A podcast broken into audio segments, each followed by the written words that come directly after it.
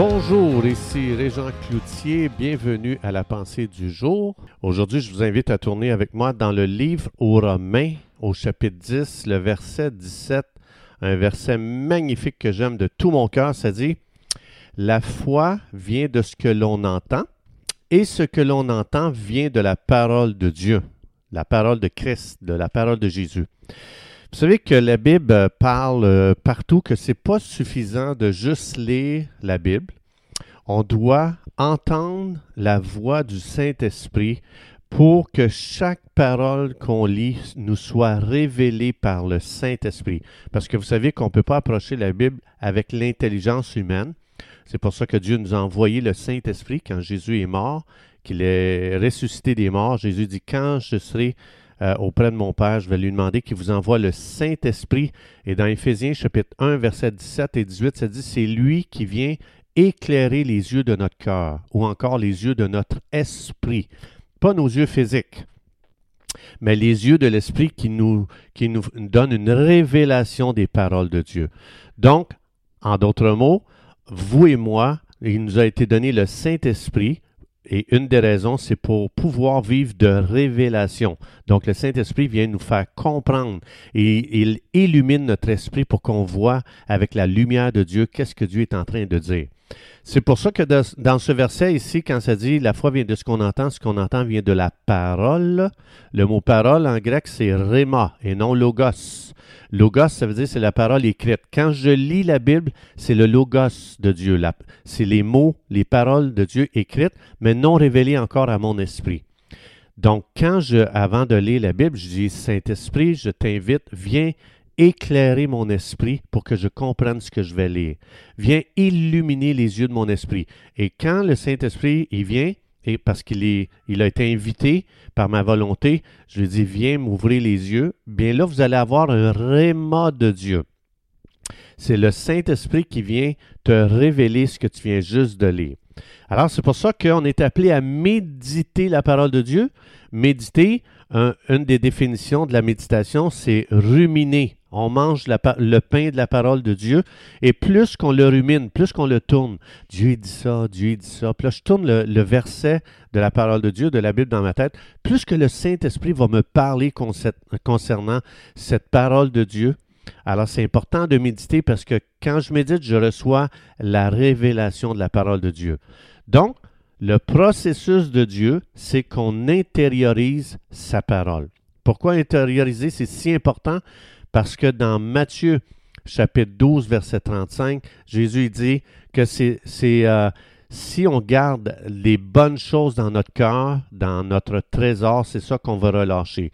Si on garde à l'intérieur de nos cœurs des mauvaises choses, c'est ça qui va sortir de, de, de nous quand on va être dans les situations. Donc, ça veut dire, en résumé, ça veut dire que toi et moi, on va toujours enfanter ce qui est à l'intérieur de nous spécialement quand on traverse des moments difficiles, quand on est sous la pression, c'est ce que j'ai intériorisé dans mon cœur qui va sortir dans les situations.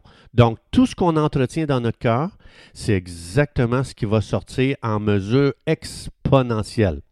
Alors, ça veut dire que si je veux vaincre la maladie dans ma vie, supposons que je tombe malade, ou bien euh, mes, bien-aimés tombent malades, je dois saisir les promesses de Dieu concernant la guérison jusqu'à ce que cette promesse-là descende dans le plus profond de mon esprit.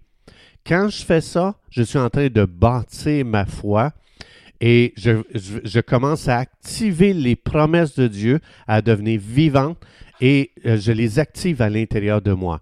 Alors, ça veut dire que c'est important pour moi. Je ne regarde pas la maladie, je garde mes yeux sur la parole de Dieu. Josué 1.8, ça dit Médite ces paroles du livre de Dieu, la Bible, jour et nuit. Ça veut dire garde ça devant tes yeux.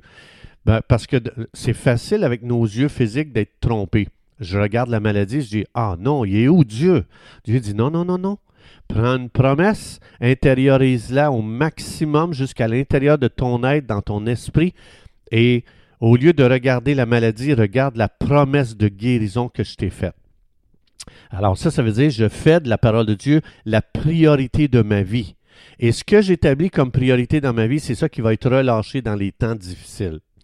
Alors, la parole de Dieu est remplie de puissance. On voit ça, c'est avec sa parole que Dieu a créé le, tout le monde qu'on voit, le, les planètes, le, les systèmes solaires.